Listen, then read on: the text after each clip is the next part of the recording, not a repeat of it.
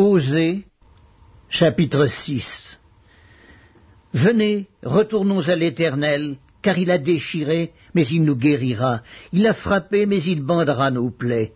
Il nous rendra la vie dans deux jours. Le troisième jour, il nous relèvera, et nous vivrons devant lui.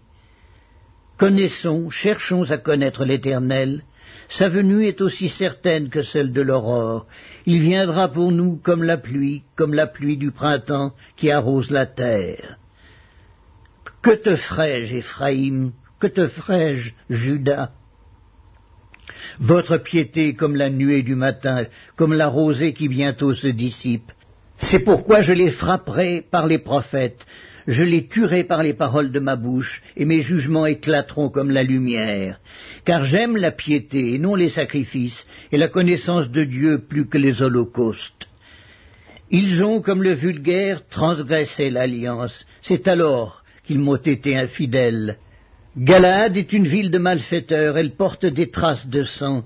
La troupe des sacrificateurs est comme une bande en embuscade, commettant des assassinats sur le chemin de Sichem, car ils se livrent au crime. Dans la maison d'Israël j'ai vu des choses horribles. Là, Éphraïm se prostitue, Israël se souille. À toi aussi, Judas, une moisson est préparée quand je ramènerai les captifs de mon peuple. Osée, chapitre 7 Lorsque je voulais guérir Israël, l'iniquité d'Éphraïm et la méchanceté de Samarie se sont révélées, car ils ont agi frauduleusement. Le voleur est arrivé, la bande s'est répandue au dehors. Ils ne se disent pas dans leur cœur que je me souviens de toute leur méchanceté. Maintenant, leurs œuvres les entourent, elles sont devant ma face. Ils réjouissent le roi par leur méchanceté et les chefs par leurs mensonges. Ils sont tous adultères, semblables à un four chauffé par le boulanger. Ils cessent d'attiser le feu depuis qu'il a pétri la pâte jusqu'à ce qu'elle soit levée. Au jour de notre roi, les chefs se rendent malades par les excès du vin. Le roi tend la main aux moqueurs. Ils appliquent aux embûches leur cœur pareil à un four. Toute la nuit dort leur boulanger, et au matin le four brûle comme un feu embrasé. Ils sont tous ardents comme un four, et ils dévorent leurs juges.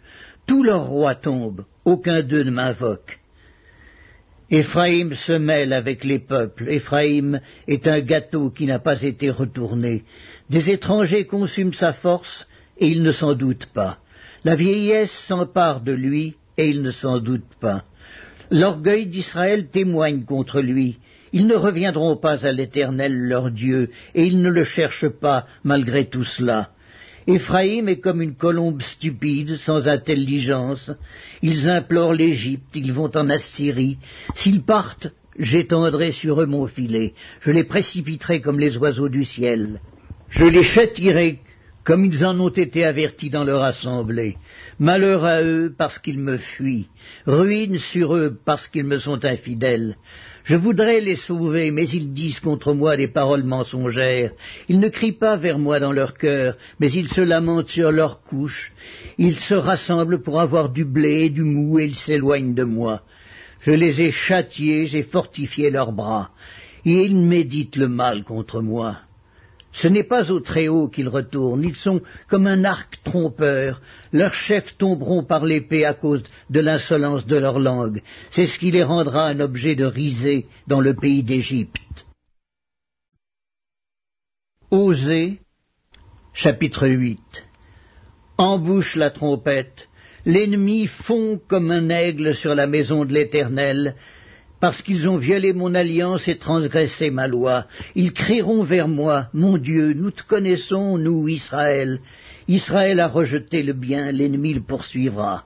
Ils ont établi des rois sans mon ordre et des chefs à mon insu. Ils ont fait des idoles avec leur argent et leur or, c'est pourquoi ils seront anéantis. L'Éternel a rejeté ton vœu, Samarie. Ma colère s'est enflammée contre eux. Jusqu'à quand refuseront-ils de se purifier? Il vient d'Israël un ouvrier l'a fabriqué, ce n'est pas un dieu. C'est pourquoi le veau de Samarie sera mis en pièces. Puisqu'ils ont semé du vent, ils moissonneront la tempête. Ils n'auront pas un épi de blé, ce qui poussera ne donnera point de farine, et s'il y en avait, des étrangers la dévoreraient. Israël est anéanti. Ils sont maintenant parmi les nations comme un vase qui n'a pas de prix, car ils sont allés en Assyrie comme un âne sauvage qui se tient à l'écart. Éphraïm a fait des présents pour avoir des amis. Quand même, ils font des présents parmi les nations, je vais maintenant les rassembler, et bientôt ils souffriront sous le fardeau du roi des princes. Éphraïm a multiplié les autels pour pécher, et ces autels l'ont fait tomber dans le péché. Que j'écrive pour lui toutes les ordonnances de ma loi, elles sont regardées comme quelque chose d'étranger. Ils immolent des victimes qu'ils m'offrent, et ils en mangent la chair. L'Éternel n'y prend point de plaisir. Maintenant l'Éternel se souvient de leur iniquité, et il punira leur péché. Ils retourneront en Égypte, Israël a oublié celui qui l'a fait et a bâti des palais, et Judas a multiplié les villes fortes. Mais j'enverrai le feu dans leurs villes, et il dévorera les palais. Premier épître de Jean. Chapitre 1 Ce qui était dès le commencement, ce que nous avons entendu, ce que nous avons vu de nos yeux, ce que nous avons contemplé et que nos mains ont touché concernant la parole de vie, et la vie a été manifestée, nous l'avons vu, nous en rendons témoignage, et nous vous annonçons la vie éternelle qui était auprès du Père et qui nous a été manifestée. Ce que nous avons vu et entendu, nous vous l'annonçons à vous aussi, afin que vous aussi vous soyez en communion avec nous. Or notre communion est avec le Père et avec son Fils Jésus-Christ. Ceci nous l'écrivons, afin que notre joie soit complète. Voici le message que nous avons entendu de lui et que nous vous annonçons. Dieu est lumière, il n'y a pas en lui de ténèbres. Si nous disons que nous sommes en communion avec lui et que nous marchions dans les ténèbres, nous mentons et nous ne pratiquons pas la vérité. Mais si nous marchons dans la lumière comme il est lui-même dans la lumière, nous sommes en communion les uns avec les autres, et le sang de Jésus, son Fils, nous purifie de tout péché. Si nous disons que nous n'avons pas de péché, nous nous séduisons nous-mêmes, et la vérité n'est pas en nous, si nous confessons nos péchés. Il est fidèle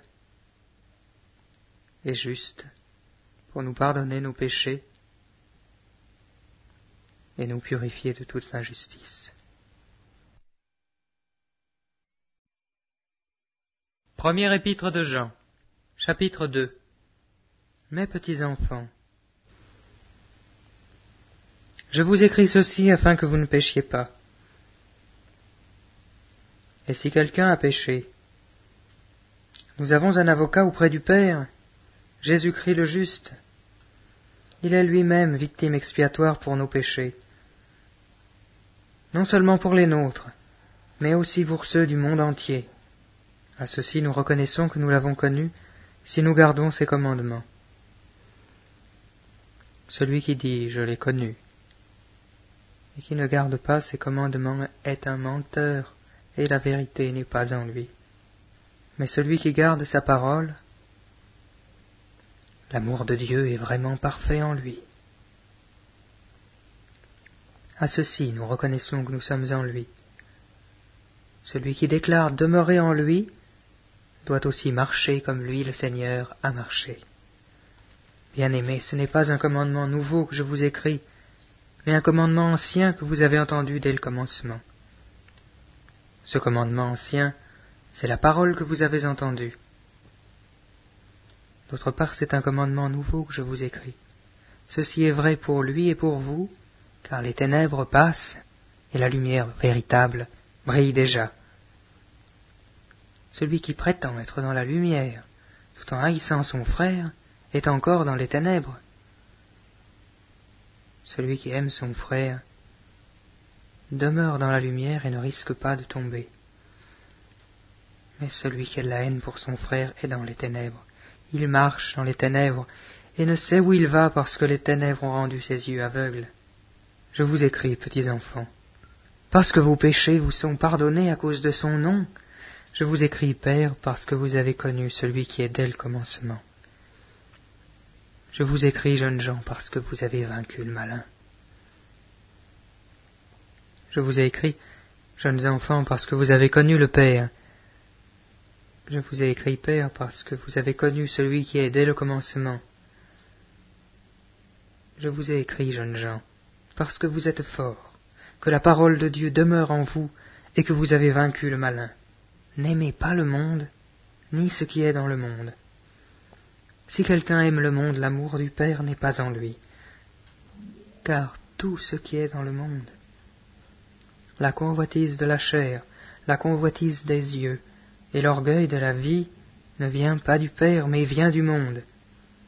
Et le monde passe, et sa convoitise aussi. Mais celui qui fait la volonté de Dieu demeure éternellement. Jeunes enfants, c'est l'heure dernière. Comme vous avez entendu qu'un antichrist venait, voici qu'il y a maintenant plusieurs antichrists. Par là, nous reconnaissons que c'est l'heure dernière. Ils sont sortis de chez nous, mais ils n'étaient pas des nôtres. Car s'ils avaient été des nôtres, ils seraient demeurés avec nous. Mais de la sorte, il est manifeste que tous ne sont pas des nôtres. Vous-même, vous avez une onction de la part de celui qui est saint, et tous vous avez la connaissance.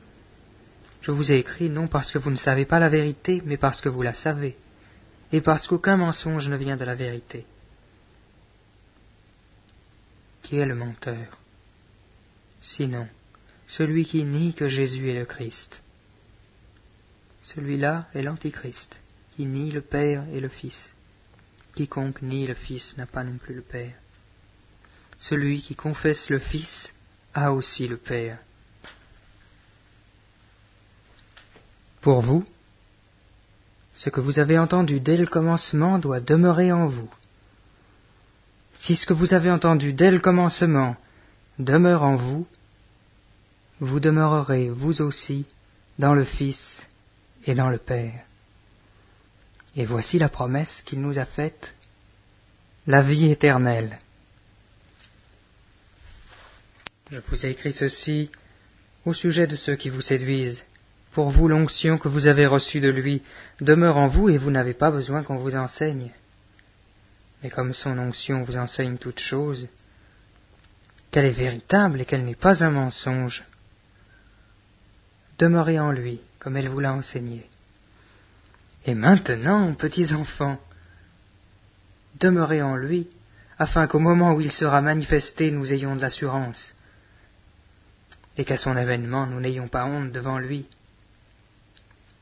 Si vous savez qu'il est juste, reconnaissez que quiconque pratique la justice est né de lui.